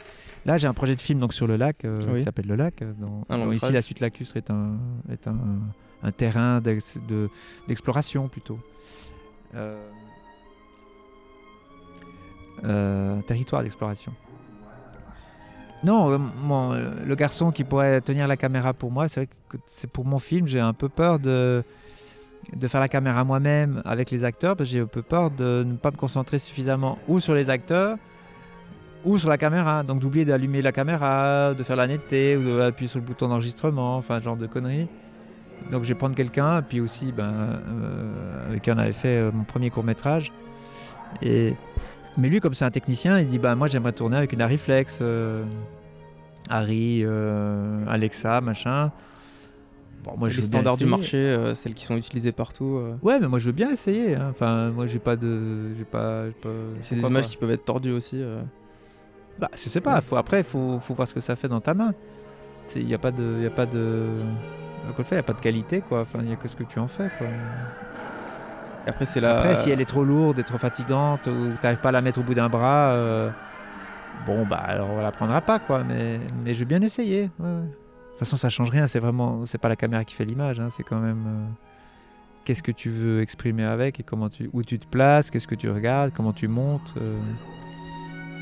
Euh, L'exemple de film euh, de du livre d'images avec euh, l'image que Jean-Paul a fait, qui était en trop haute définition, ben, enfin voilà. Dans ce cas-là, il fallait plutôt travailler en VHS. Mais on aurait tourné cette image en VHS comme on a tourné avec des toutes petites caméras dans Film Socialisme. Bah, ce qui est aussi bien dans Film Socialisme, c'est la différence. Si tout avait été tourné avec les Arcos, ces toutes petites webcams portatives qu'on a utilisées, bah ça serait pas intéressant. Ce qui est intéressant dans Film Socialisme, c'est justement qu'on tourne avec le 5D qui semblait être une définition insensée et les petites caméras euh, vidéo de l'époque. Et c'est ce le rapport entre les plusieurs deux, matières. Ouais, voilà. texture. euh, Pour Film Socialisme. Oui. Pour mon film, ce ne sera pas dans la, dans la forme de la caméra que, que la matière doit s'exprimer, mais, mais peut-être sur la peau, sur un regard, sur le geste, sur le mouvement, sur, sur une tonalité sonore. euh, voilà. Pour mon film. Parce que moi, ça ne ça tiendra pas par la parole, ça tient sur, euh, sur, les- voilà, sur les peaux, les gestes et les regards. Est-ce qu'aujourd'hui, les... un film que vous réalisez, il va surtout se faire euh, en post-production? J'ai pas compris. Un film que je ferai moi? Oui. Ah, Est-ce que c'est là où qu'est-ce qu'on entend le... par post-production? Euh, à partir du montage, après le tournage? Est-ce que c'est là où Ah, la bah, matière de la non, caméra alors, va à être partir euh, du montage, oui, c'est- le film se fait à partir du montage. Mais c'est pas de la post-production, mais c'est la production, quoi. C'est là qu'on produit du montage, quoi. Enfin, c'est là que ça se fait. Après, le, pour ça, alors je rejoins. euh, je suis, je suis assez. euh, c'est pas que je rejoins, c'est que je, je suis tout à fait. J'adhère totalement à, à comment Jean-Luc travaille. C'est que le tournage, c'est juste aller faire ses courses. Et on remplit euh, ses étagères, ou son frigo, ou son garde-manger. Et après, ben, on, après, on compose. on fait de la cuisine Ouais, on compose, quoi. Comme un- on va chercher les notes, et puis après, on, les instruments, et après, on les compose. On, fait l'œuvre. euh, oui, le cin- le cinéma, c'est du montage, quoi. Et même si vous déplacez le montage sur le tournage, c'est pas interdit. hein. Vous pouvez te dire, bah tiens, je pense déjà montage euh, quand je tourne. Voilà, donc vous pouvez faire Mais donc la production, c'est là. Après, les finitions, ce qu'on pourrait appeler la post-production, c'est une fois que le film existe, c'est euh, le mixage, étalonnage, les, parties un peu plus techniques. Mais même pour moi, le mixage, ça fait partie de la production. C'est là qu'on donne. euh, C'est comme si, on disait à un, chef d'orchestre euh, que son travail musical, il, bah, il se porte jusqu'à la première. Il n'y a pas un moment où on se dit non, là, tu fais plus que des conneries techniques. Bah non, donc le mixage, ça fait entièrement, euh, fait partie entièrement euh, complète. Enfin, l'étalonnage aussi, enfin les couleurs, fait partie du. On peut créer plein de choses. Bah oui, donc ça fait partie de la production. La post-production, c'est juste tirer des copies, quoi. Enfin, si on, si on considère comme ça, post-production. Et. euh, Enfin, ouais, voilà. Dans le, justement, dans la liste des courses que vous avez faites, il y a des images qui nous ont euh, sauté aux yeux plus que d'autres. Euh, par exemple, celles qui sont les images qui ont été fabriquées et diffusées par l'État islamique, par Daesh. C'est des images qui aujourd'hui euh, qui ont un statut euh, peut-être de paria, qui sont d'une violence inouïe, qui sont immontables et peut-être immontrables. Et pourtant, vous l'avez fait avec Jean-Luc Godard. Euh, pourquoi Il avoir fait, fait. le choix de les monter et de les montrer? Bon, vous nous poserez la question si vous, si vous le voyez. Bah, lui, elles sont partout, ces images. Bah, franchement, on n'a pas pris beaucoup de temps euh, pour les trouver. Hein. euh. Enfin, voilà. On les voit pas au cinéma. Euh, Non, mais on les voit tellement partout. quoi. Donc, le le fait de les montrer au cinéma, ça permet de les, de les sortir, de les montrer comme ça. hein. Oui. Il y a un autre film que j'ai vu euh, de l'équipe de Sokourov que j'ai vu dans un festival où là, ils s'étalent sur des images du genre et là, c'est nul. Là, juste ces bribes-là, ça permet justement de les sortir, de les détourner. Enfin, c'est un acte de résistance. On les sort de l'endroit où elles doivent être et du coup, on, les, on leur tord le cou. Donc, je trouve que c'est normal de le faire. Dans ce sens-là. Moi, je ne le ferai pas pour mon travail parce que je n'ai pas un film qui, qui a besoin d'un rapport franc. Enfin, si franc, oui, mais frontal comme ça. Mais chez Jean-Luc, évidemment, vu que c'est le chapitre sur les remakes, les copies. Donc c'est pour ça qu'il associe euh, un film de Pasolini où on voit des, des, des nazis qui jettent à la mer des partisans, et ben, il associe ça avec des images de Daesh. Font la même chose. et Vertigo ensuite. euh, Et Vertigo, ouais, mais c'est associé à. Je sais plus, parce qu'on sait plus à qui, le qui est quoi, le, le remake de quoi en fait. Euh, Non, il y a Vertigo et c'est un plan après d'un autre film beaucoup plus ancien où on voit quelqu'un qui arrive, qui, un film noir et blanc.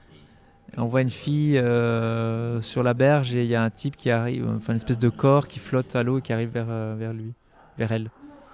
Donc le remake il est après, il est, c'est pas. le- Moi j'ai associé le. bah oui, bah ça c'est normal, La- c'est bien, c'est oui. intéressant justement d'associer. On ne sait plus ce qu'on associe à quoi, mais. Parce que les plans sont pas dans le même ordre, mais. Enfin, ils ils sont pas successifs, mais moi j'ai associé le... c'est la bien, personne qui est jetée du- de l'immeuble à. euh, Dans Vertigo, la... la femme qui se jette, euh, qui se jette à l'eau. Et le type qui vient la, la récupérer. Oui.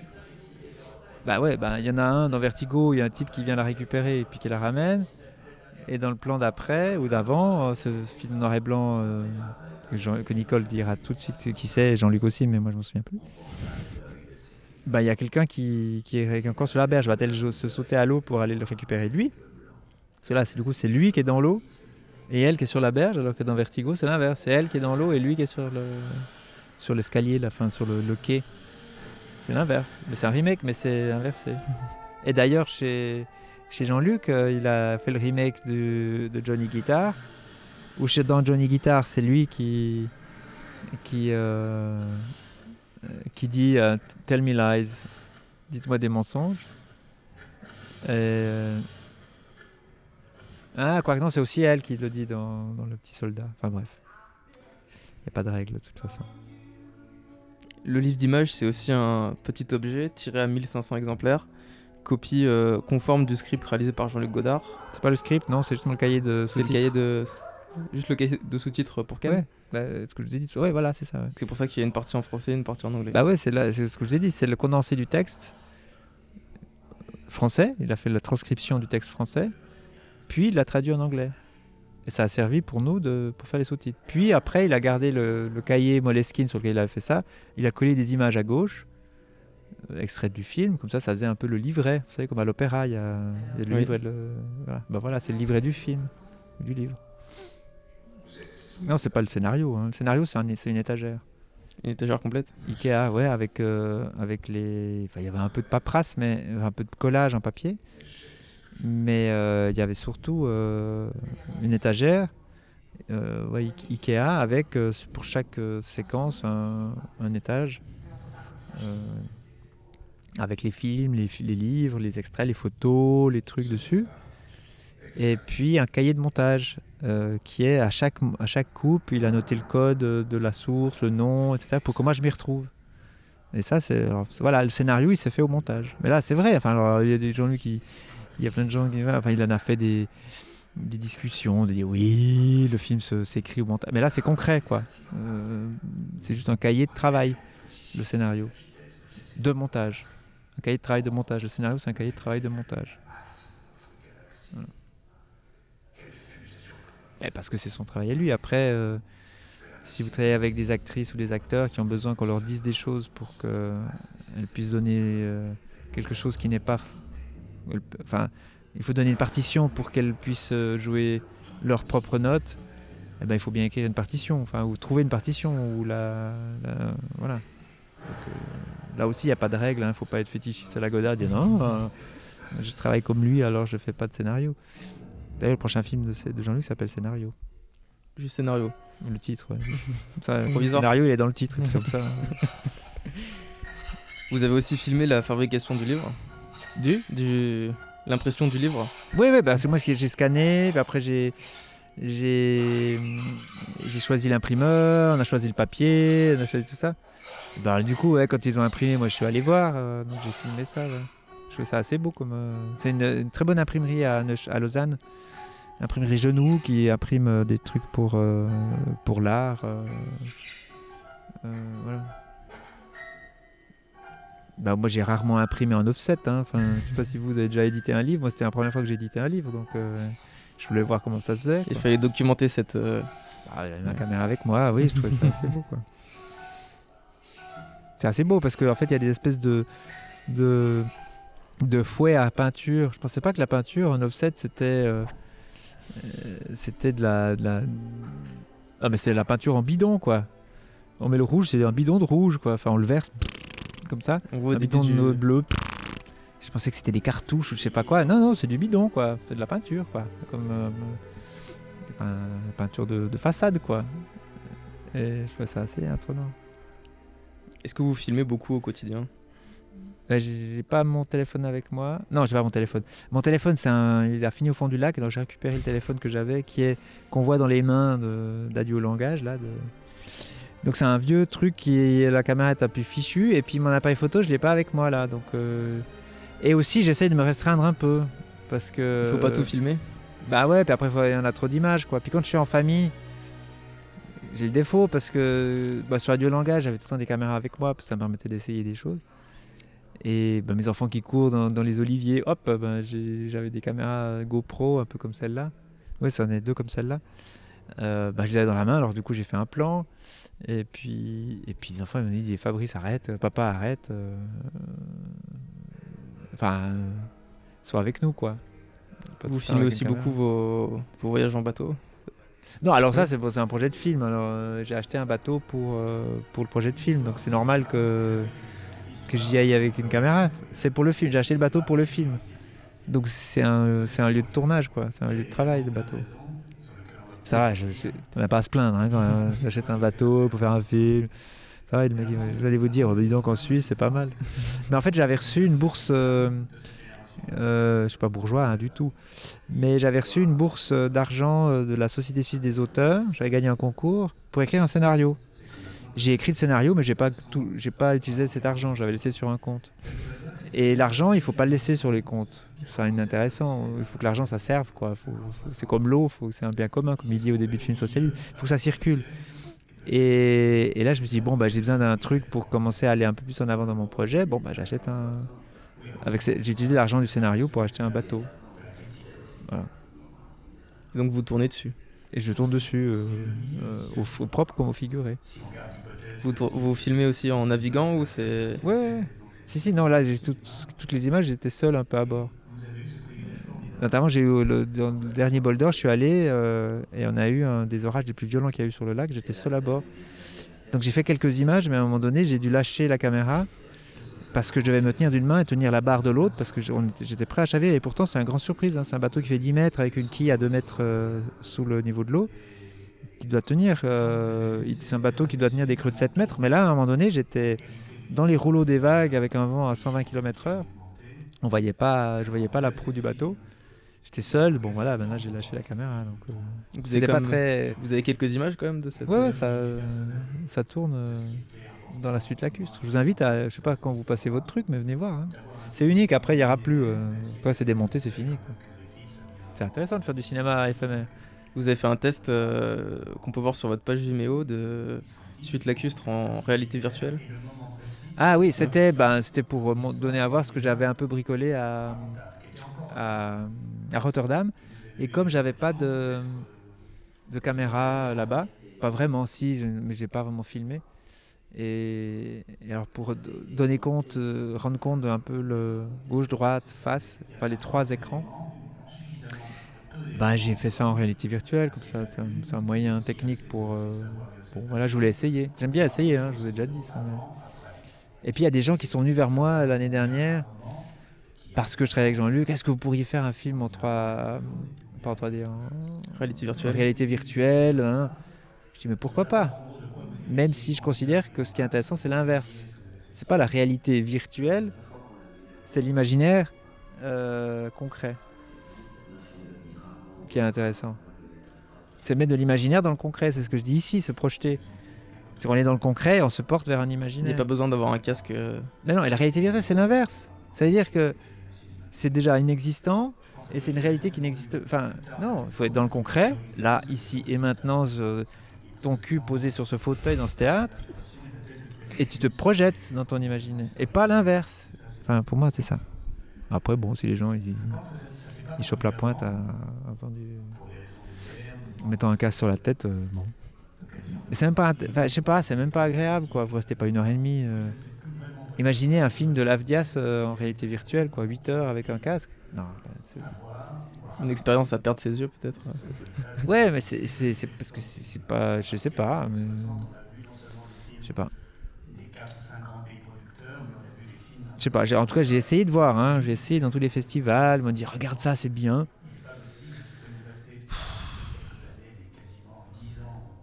Je sais pas. J'ai vu que des que du, des lieux communs quoi. Moi j'en fais plein hein, des lieux communs dans ma suite lacustre, mais mais au moins tu peux te c'est en dist- tu peux t'y projeter quoi. Enfin tu fais autre chose, tu peux tu peux tu peux refuser. Tandis que là euh, tu peux pas. T'es tes pieds et mains liés quoi. T'es emprisonné dans le truc.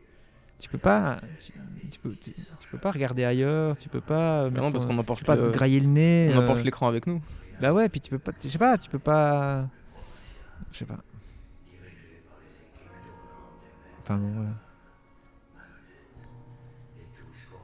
Sur la... Vous nous avez parlé de votre société de, de production, Association. association de production, qui, Un outil Co- collectif à produire du cinéma. voilà, les mots justes. Comment est-ce que, Vous tentez de produire du cinéma. est-ce que vous y arrivez? Ouais, cette année, on a fait plein de films. Ouais. Pas le mien parce que je je trouve pas d'argent, mais, ceux de mes camarades, ils en trouvent. Donc euh, il y a des documentaires, un court métrage fiction, euh, deux, trois, quatre longs métrages documentaires ou doc- documentaires de création, comme on dit, et un court métrage fiction cette année. Et, puis moi, j'espère un, un long métrage fiction l'année prochaine, Le Lac, avec Clotilde Courreau et Bernard Stam. Il faut trouver de l'argent pour faire ce genre de film. Bah, je dis Clotilde Courreau et Bernard Stam, il faut que je les paye. Puis comme ils habitent pas à Lausanne, il faut bien qu'ils viennent. euh, Il faut les loger, les nourrir. Et puis ben, ce garçon avec qui j'ai envie de travailler pour qu'il m'aide à tenir la caméra, il faut bien le payer. Puis il y a peut-être un petit gars aussi qui va donner plein de conseils et de, de, de, de manières techniques pour, pour fixer des caméras sur ce bateau. Parce que j'ai envie que la caméra soit solidaire du mouvement du bateau. Même quand Clotilde euh, serait en tête de mât, euh, je voudrais que le bateau- qu'on puisse la voir en plongée depuis en dessus, mais que ce soit solidaire du bateau. Enfin bref, il, faut, il y a plein de petites Comme dans le film euh, Léviathan. que Vous avez peut-être vu. euh, euh, le truc en GoPro? Oui. Ouais, mais là aussi, à un moment donné, c'est un peu. Waouh, la GoPro, puis après. Bon, j'ai rencontré les la réalisatrice. hein, de- Verena Parvel. euh, Mais je trouve qu'à un moment donné, c'est ça s'étouffe de lui-même, quoi. C'est bien au début, c'est curieux, puis après, ouais. Après, ça cherche à vouloir dire quelque chose. Difficile, ça, euh, d'exprimer sans chercher à vouloir dire quelque chose, mais d'exprimer.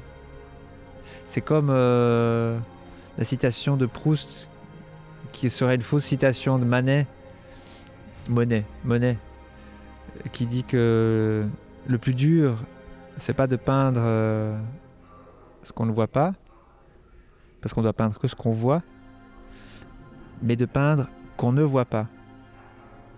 En parlant d'un paysage avec une rivière, puis un coin dans l'ombre, euh, où le soleil n'est pas encore arrivé le matin, etc. Peindre qu'on est aveugle. Pas peindre qu'on ne voit pas, mais peindre ce qu'on ne voit pas. Bah là, dans Léviathan, je peux pas imaginer que oui, on va dire ça, on va exprimer ça, on va jouer sur le, côté formel euh, de la matière, euh, machin. hein. Et faire attention, quoi. Après, euh, il faut, il faut. Tu vois, chez Jean-Luc, le film socialisme, par exemple, on dit oui, la matière, chaque caméra, mais très vite, il le casse. Et quand il y a une musique un peu, un peu lyrique, un peu. il aime bien, hein, comme là, on entend. là. On y va. Bah, très vite, il coupe, quoi. Et puis, il joue aussi avec sa grosse voix. hein. Mais il coupe. C'est-à-dire, dès que vous êtes emporté par un espèce de truc, hop, coitus interruptus, quoi. Donc voilà, il faut dire attention, non. Bah, c'est un peu peut-être protestant, j'en sais rien. hein. Moi, je suis pas religieux du tout, mais mais il faut pas, faut pas. Tandis que là, Léviathan, c'est non-stop, quoi. Pourquoi il y a pas, ça s'arrête pas? Pourquoi tout d'un coup, euh, il y a ça et ça? La frontière, il n'y a pas là, donc c'est un peu. Voilà, ça, ça m'inquiète. Mais c'est, c'est intéressant, hein, mais à faire, je crois que c'est super intéressant à faire. C'est génial à faire, de monter ces petites caméras et puis d'essayer ce truc. Non, c'est pas simple à faire en fait, un travail. Tout travail. hein. Vous avez le temps de voir beaucoup de films? Non.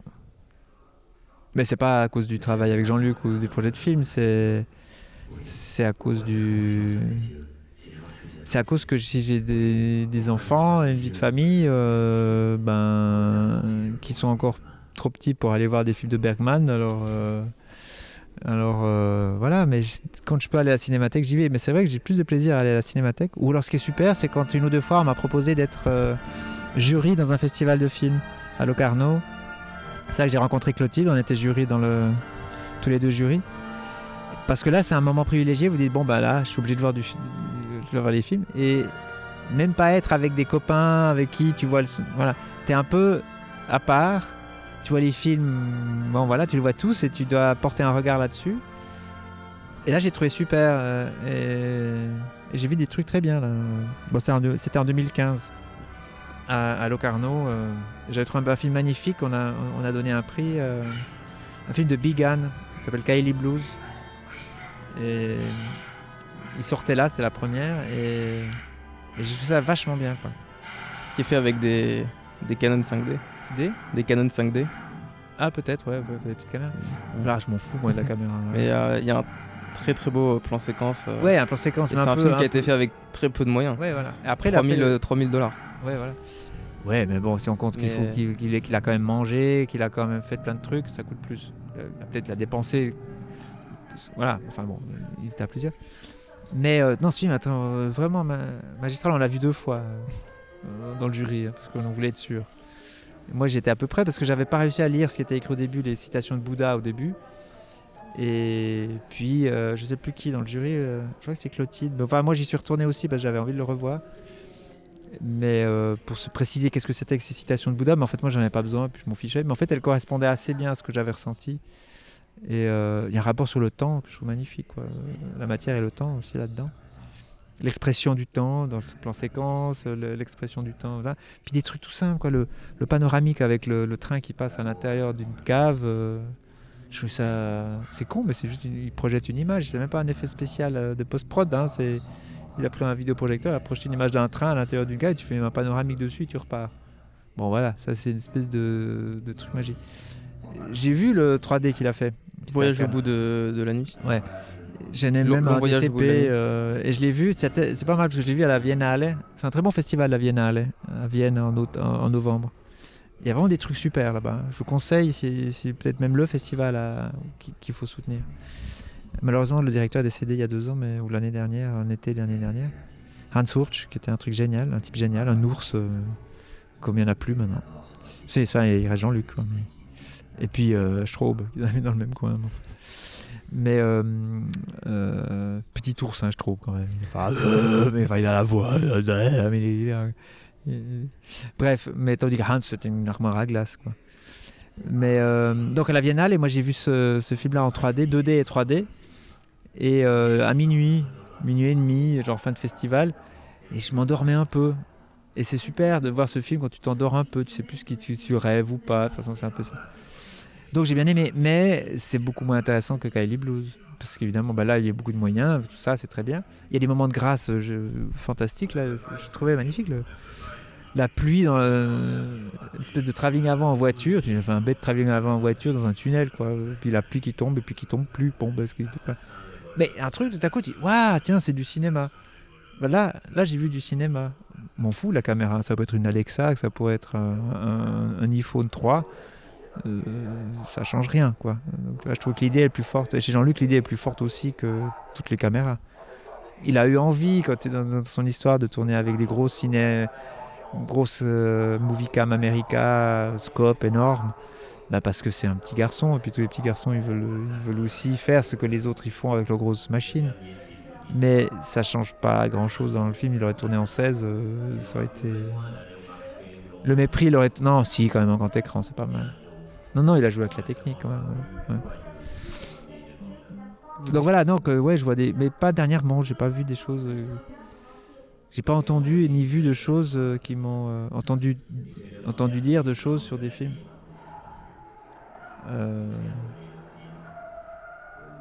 Si, je crois qu'il y a des films au feed l'année dernière qui étaient pas mal, mais que j'ai raté aussi. À Marseille. Ouais.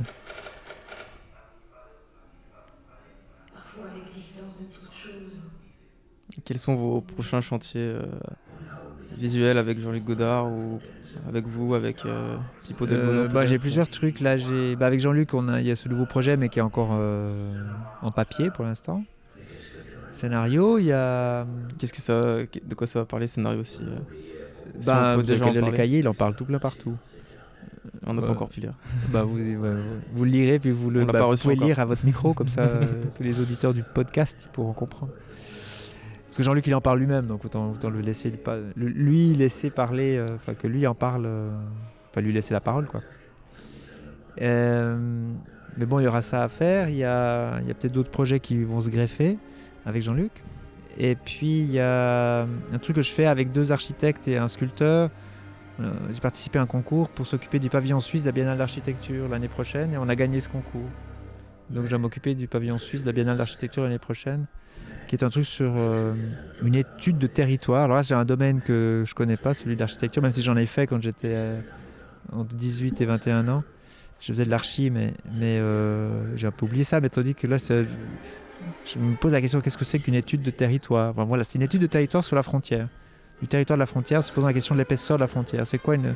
C'est à quelle épaisseur une frontière? Alors, Vous allez construire euh, quelque chose Hein Vous allez construire quelque chose Ouais, on va construire ça, des maquettes. On va faire des maquettes de différents lieux de la, de la frontière suisse, mais pas faites par des topographies réelles ou, ou réalistes ou par des, des architectes, mais par les gens qu'on rencontre dans le terrain qui vivent la, la, la frontière dans leur quotidien, dans leur vécu, dans leur histoire, dans leur, euh, dans leur rapport direct. Et donc, c'est pas les maquettes euh, réalistes, c'est un peu des maquettes. Et puis, moi, de ces rencontres avec ces personnes je- que je filme, j'en ferai après un, montage mais qui sera pas sur un écran de cinéma ou de télévision, mais qui sera projeté sur les maquettes. Du coup, c'est un montage dans l'espace. Et en, reli- en relief, ça dépend. Si c'est au milieu des Alpes, ben, c'est évidemment beaucoup plus en relief que si c'est sur le lac de Constance. Mais voilà. Et les rapports, par exemple, je trouve que le lac de Constance, c'est un hasard, mais il y a quelque chose de. On a rencontré une personne et, et moi je sens énormément la espèce de sensation de la mort. Comme quelque chose de. Une espèce de de calme, d'arrêt de quelque chose, comme entre l'arrêt du temps, quoi, une espèce d'étouffement comme ça. Et le lac de Constance, c'est comme ça. Quand on y était, il était comme ça. Donc la maquette, ça sera aussi comme ça. Et puis, c'est étrange parce que le lac de Constance, il y a trois frontières. Il y a l'Autriche, la Suisse et euh, l'Allemagne. Et cette zone-là, ça s'appelle un condominium. C'est un terme qui dit une espèce de... Ça veut dire une espèce de flou... euh, c'est pas un flou juridique, mais c'est un, une espèce de rapport bizarre à trois... Bon bref, voilà. Bah, par exemple, il y a ça, il y a, l'histoire de l'immigration, aussi des réfugiés, des passeurs, des contrebandiers euh, sur les frontières euh, au milieu des Alpes. euh, les frontières naturelles du Doubs, euh, il y a les frontières euh, pas naturelles du tout euh, à Chiasso. comme au Kiasso avec tous les, les, les immigrés qui tentent de passer, etc. Il n'y aura pas de film dans cette. euh, Si, si, justement. Je vais filmer, interviewer, ré- récolter euh, du matériau euh, ci- ci- cinématographique, si on veut, ou cinématographique, et aussi témoignage. Et de ça, je vais en faire un- une œuvre audiovisuelle sur les maquettes qui seront en cire. Donc c'est un peu translucide. Et puis parfois c'est opaque, parfois c'est translucide, parfois ça mange l'image, et parfois ça la retient.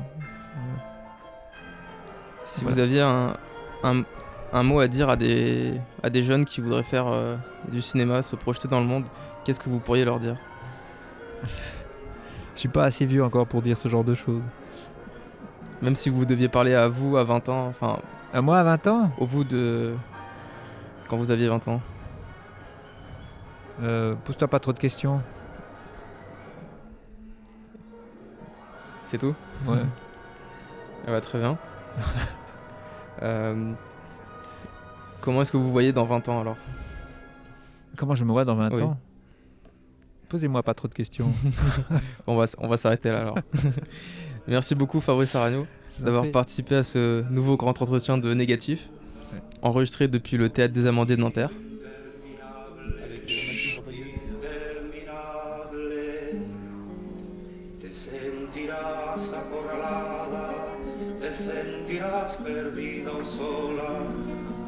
Vez querrás no haber nacido, no haber nacido. Pero tú siempre acuérdate de lo que un día yo escribí pensando en ti pensando en ti, como ahora pienso. La vida es bella, ya verás como a pesar de los pesares, tendrás amigos, tendrás amor, tendrás amigos. Un hombre solo, una mujer así tomados de uno en uno, son como polvo, no son nada, no son nada. Entonces siempre acuérdate de lo que un día yo escribí pensando en ti, pensando en ti, como ahora pienso.